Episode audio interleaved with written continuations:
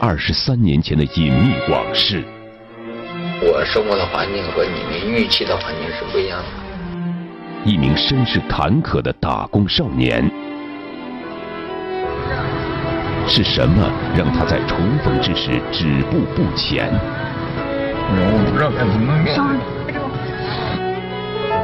一个家庭无法面对的创伤与痛苦，一段难以言述的离开与重逢。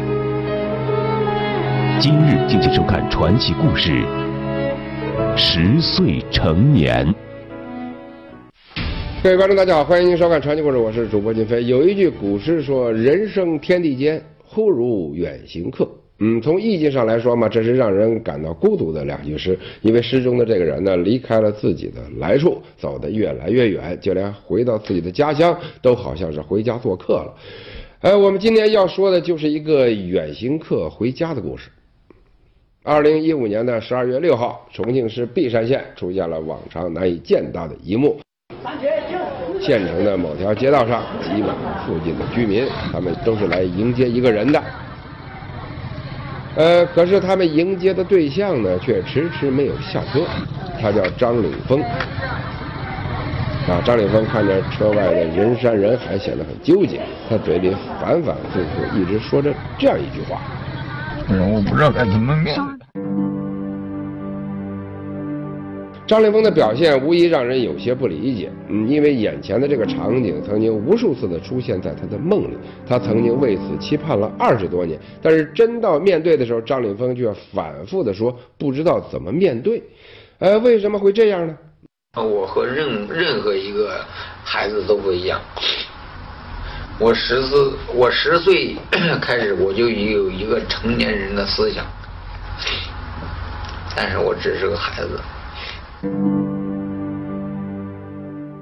那么究竟是什么样的经历会使得他从十岁开始灵魂中就住着一个大人呢？哎，张岭峰说起了一段难以想象的经历，这段经历呢，造就了张岭峰的现在，也给他留下了挥之不去的阴霾。张凌峰说，他的童年从五岁就结束了。五岁那年，母亲带着他和哥哥坐上了一条大船，在船上，母亲认识了一个姓徐的中年男子。呃，下船的时候，张凌峰被那名男子带走了。男的名字叫徐水林，陕西人。张立峰说，他不是很清楚自个儿为什么会离开母亲，这次分离也成了盘旋在他心底里几十年的疑问。他只记得自个儿呢是被徐水林拐走的，呃，被徐水林呢寄养在一个陕西的亲戚家里头，然后徐水林呢就离开了，赵立峰的悲惨生活也开始了。反正一年四季睡钢丝床，没有被子，没有铺的，人家都睡的炕，冷到什么程度就不知道了。酸，心酸。这样的经历对于一个五六岁的孩子来说，无疑是痛苦的。但是痛苦还没有结束。接下来，徐水林的这个亲戚把张立峰领去了一个地方，一个水果加工厂。不给读书嘛，去工厂里边洗罐头瓶子，手小。那边生产水果的嘛，苹果、梨啊什么的。孩子的手小，所以才能够伸进瓶子，做着大人都做不到的繁重工作。这样的场景呢，对于张立峰来说是非常黑暗的童年回忆。当张立峰茫然无措的时候，命运再次将他推向了无法预料的走向。一九九五年的冬天，河北省邯郸市永年县北碾头村出现了几个陌生的男人，他们带来了一个脏兮兮的小男孩，正是十岁的张立峰。哎，张立峰怎么又到了河北呢？原来啊，陕西的亲戚呢，先是带着他来到了河南寻找徐水林，找了一年也没有下落。后来呢，经过辗转，张立峰就落到了这群陌生人的手里。这群人把他带到了河北，寻找愿意收养他的人。可是这个时候，张立峰都十岁了，谁会收养一个来历不明、经历复杂的大孩子呢？呃，就在这个时候，改变张立峰命运的一个人出现了。这一月多了。他还还没有找着，还没有找着人。这年过他要回家嘞。他说：“宝哥，那小孩给你丢这儿吧。”这个满面愁苦的男人，我们就叫他养父吧。最终，这个麻烦摆在了养父面前。养父已经有两个女儿了，而且家庭条件很不好。可是他看了看这个寒冬腊月的天气，再看了看张岭峰怯生生的眼神他心软了。他们那个想法就是 先慢慢过过着再说，看看以后是不是？那你怎么表现？少说话，多多做事。是的，因为漂泊和苦难，年仅十岁的张岭峰已经会看人眼色了。他的勤快老实让养父做出了决定，而养父的善意也结束了张岭峰的漂泊生活。张岭峰终于有了属于自个儿的家了。我就给孩子在一个屋睡，我怎么搂着他？到这个家里面，我又改口了，叫妈，叫爸。自此，张岭峰终于能够安定下来了。十一岁那年，他终于上学了。但是这并不意味着张岭峰就可以释放童真了，因为就在他十四岁那年，意外再次来临了。然后到了初一，家庭条件不好，我妹她要上，我就把我的这个位置让给她了，我就出去打工了。张立峰始终记得自己是领养的孩子，他主动提出了退学。从这天开始，他没有任何抗拒的。走向了成人社会。我从那时候几乎就没花过家里钱。我这个人不不在乎看到别人对我是怎么样的看法，哎，因为环境不一样。张岭峰不在乎自己的吃穿，他特别在乎的是什么呢？有没有一个完整的家庭？有没有亲情的温暖和牵绊？几年之后，张岭峰终于得偿所愿了。他遇到了现在的妻子小燕。他那时候叫我叫哥哥嘛，他喜欢我。就看到他人挺好的，然后对我也好。挺感谢，对对不起我媳妇儿的，两个戒指，戒指到现在都没给人买过。谈起自己的经历，张岭峰真是又是心酸又是感慨。他终于艰难的长大了，也终于娶妻生子，过上了梦寐以求的生活。但是这并不是个励志的故事，因为张岭峰所经历的这一切是他本不应该承受的。所以，尽管生活逐渐稳定，张岭峰心里的疑问却像杂草一样在生长：自己究竟是谁？来自哪里？当年的拐卖的这个真相究竟如何呢？二零一五年，张岭峰的养母去世了，养母的去世打消了张岭峰的顾虑。二零一五年的九月。他在“宝贝回家”网站发帖寻找亲生父母。张立峰说自己有一个年纪相仿的哥哥，应该和自己是双胞胎。自己被拐之前和妈妈还有哥哥一起坐了轮船，所以老家很可能是在长江沿岸。就是我，我很想知道当时是怎么样的，要么你把我给扔了，要么就是被骗了，我只能这样理解。张岭峰情绪黯然地说：“这也是他寻亲的目的之一。自个儿究竟是被故意遗弃的，还是有别的隐情呢？这些年来，对于母亲的种种猜测，对于当年的真相，他一直耿耿于怀，想要找到答案。而张岭峰本来以为寻找答案的过程会很漫长，但是网站的回馈却来得出乎意料的快。宝贝回家的志愿者很快就找到了一户高度疑似的家庭。”他们马上来到了位于重庆市璧山县的这户人家的家里。这个男人叫张顺啊，我们就叫他老张吧。老张拿出了一张照片，二十四年前，老张失去了双胞胎当中的弟弟，也就是这张合照左边的这个男孩，他叫张小龙。在有生之年，我要当父母的能见上一面，这是我的最大的心愿，我就。老张头发花白，显得很苍老。他说：“那是因为这些年过得太折磨。原来二十四年前，老张的妻子带着两个双胞胎的儿子去湖北走亲戚，回来的时候，妻子在轮船上认识了一个中年男人。他就看到我一个人一路的只带两个娃儿，他一直都扫到我的山上的船。”呃，老张的妻子说啊，那个男人使用了一些诡计，诱骗他带着孩子们来到了西安。到了西安之后呢，就坏事了。那名男子说带着小龙去买吃的，结果一去不复返了。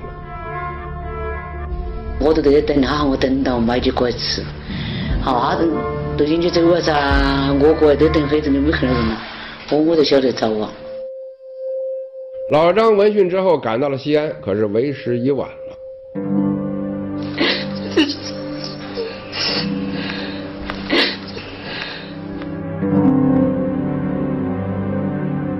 老张妻子的说法跟张岭峰的回忆呢是有些出入的，但是孩子丢失带给家庭的疼痛却是真实而沉重的。在此后的二十多年里，老张一直在寻找孩子，从西安到重庆，从河南到成都，但是始终没有小龙的消息。你只有有那样渠道，我还是我那个渠道都要去找，都是我都找不到那个渠道。我现在就是，我觉得。如果我丢了还好些，如果他在，我妈老点儿在不很伤心，让我妈儿还哭。为什么是明明是你丢？我不但听话。这是双胞胎当中的哥哥张大龙。大龙说，弟弟的丢失是这个家庭二十多年来不敢提及的伤痛。小龙丢失不久之后，孩子爷爷因为受了刺激生病离世，而小龙的母亲呢也一直生活在自责和悔恨里。呃，这两年呢，因为各种压力，他还患上了精神疾病，所以在面对镜头的时候才会精神恍惚。但是即便如此，老张也没有放弃，他把儿子的照片传到了“宝贝回家”网站上，和其他失踪的孩子一起制作成了挂历，但是依然没有找到儿子的下落。一直在找，二十几年，从来没放弃过。或许吧，冥冥之中真的是有一种力量在相互召唤着他们。二十多年后，真的有孩子也来到了寻人网站。呃，他说自己也是双胞胎之一，而且也是因为坐船丢失了。这信息重合度也太高了。更让人惊喜的是，张岭峰跟张大龙从外貌上来看嘛，也非常的相似。那么他们是不是彼此的亲人呢？答案很快就出来了。二零一五年九月，通过采血 DNA 比对之后，张岭峰和老张比对成功了。哎，得知这个消息之后，宝贝回家的志愿者第一时间来到了张岭峰亲生父母家。孩子有有消息了，不谢谢你，真的孩子有消息了，谢谢你，应该开心啊。孩子，孩子，孩子已经给人找到去了，现在已经成家了。哦，你骗我人吗？养不？孩子也在找你们，一直在找你们。现在相当于是娃儿全都一家团圆了嘛，开心的。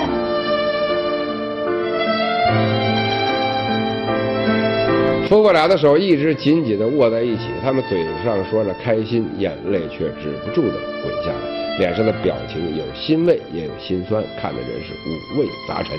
那么，当张立峰知道自己的亲生父母已经找到，而且这些年来一直都没有放弃自己，他是不是也很高兴呢？呃，张立峰的反应有些出人意料了。今天我们来，你有是有什么预感没有呢？我听到张哥说，可能性会找到吧。可能性会，那那你自己感觉呢？哼，没什么感觉了，我这只只看眼前，不看不猜想结果。那我告诉你，你父母一直在找你，然后找了很多年。很多年没找到。对呀，他就觉得对不起你。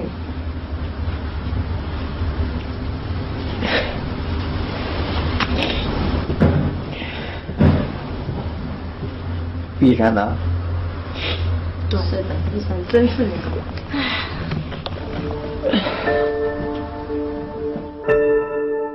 张立峰一开始还满不在乎的故作镇定，到后来终于忍不住了，他问起了自己最关心的问题：我妈有多大？也五十多岁了。你说我是该埋怨他呢，还是不该埋怨？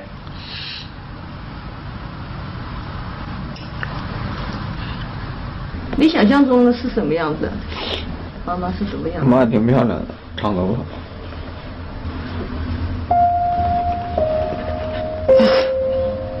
我们何去何从啊？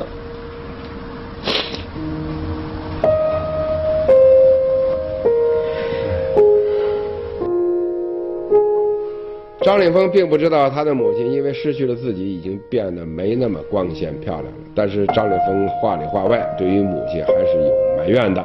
要不是母亲当然的失误，自己不会这么辛苦。但是埋怨归埋怨，张凌峰为什么说该何去何从呢？他在担心什么呀？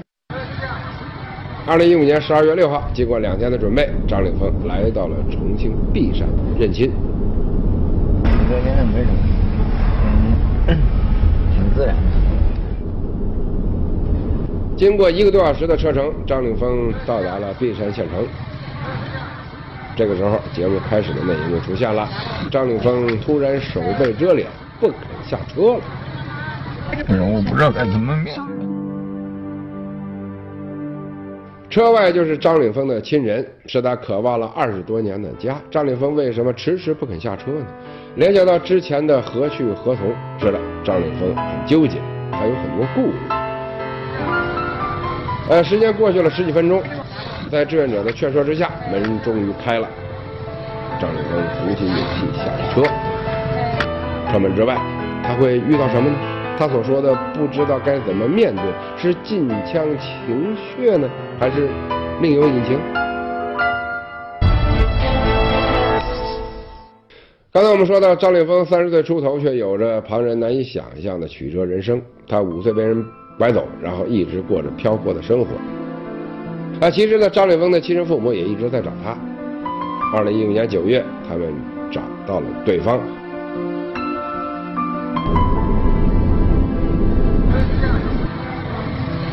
认亲的那一天，张立峰呢却一路拒绝下车，心中呢似乎有着很多顾虑。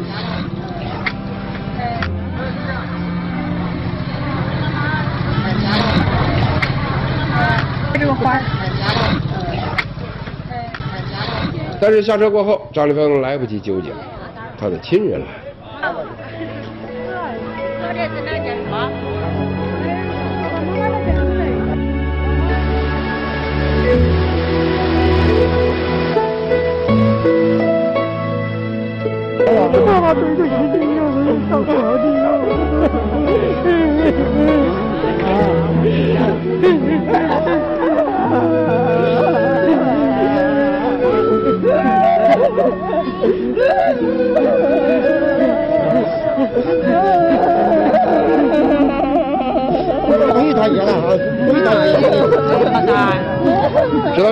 张凌峰才放下了防备的盔甲，他伏在父母怀里，恭送孩子。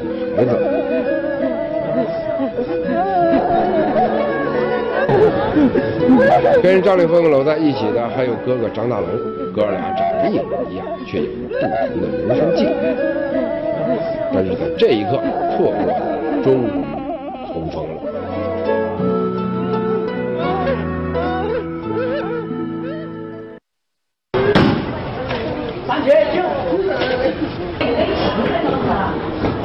哎，要得，我我太好的。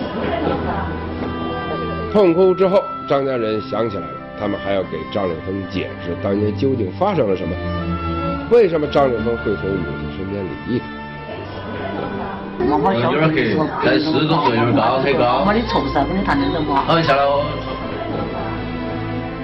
面对母亲的歉疚，张立峰选择了不再追问，他像个孩子一样紧紧地拽住妈妈的手，一直不肯放开，因为自从五岁之后，他就再也没有过这种时候了。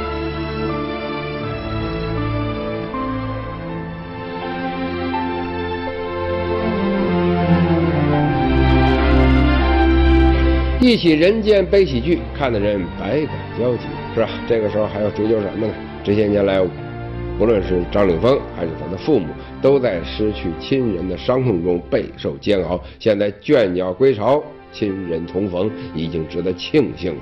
哎，但是这并不意味着从此皆大欢喜了。认亲之后，张立峰的表情依旧沉重。冷静下来之后，他拨通了一个电话。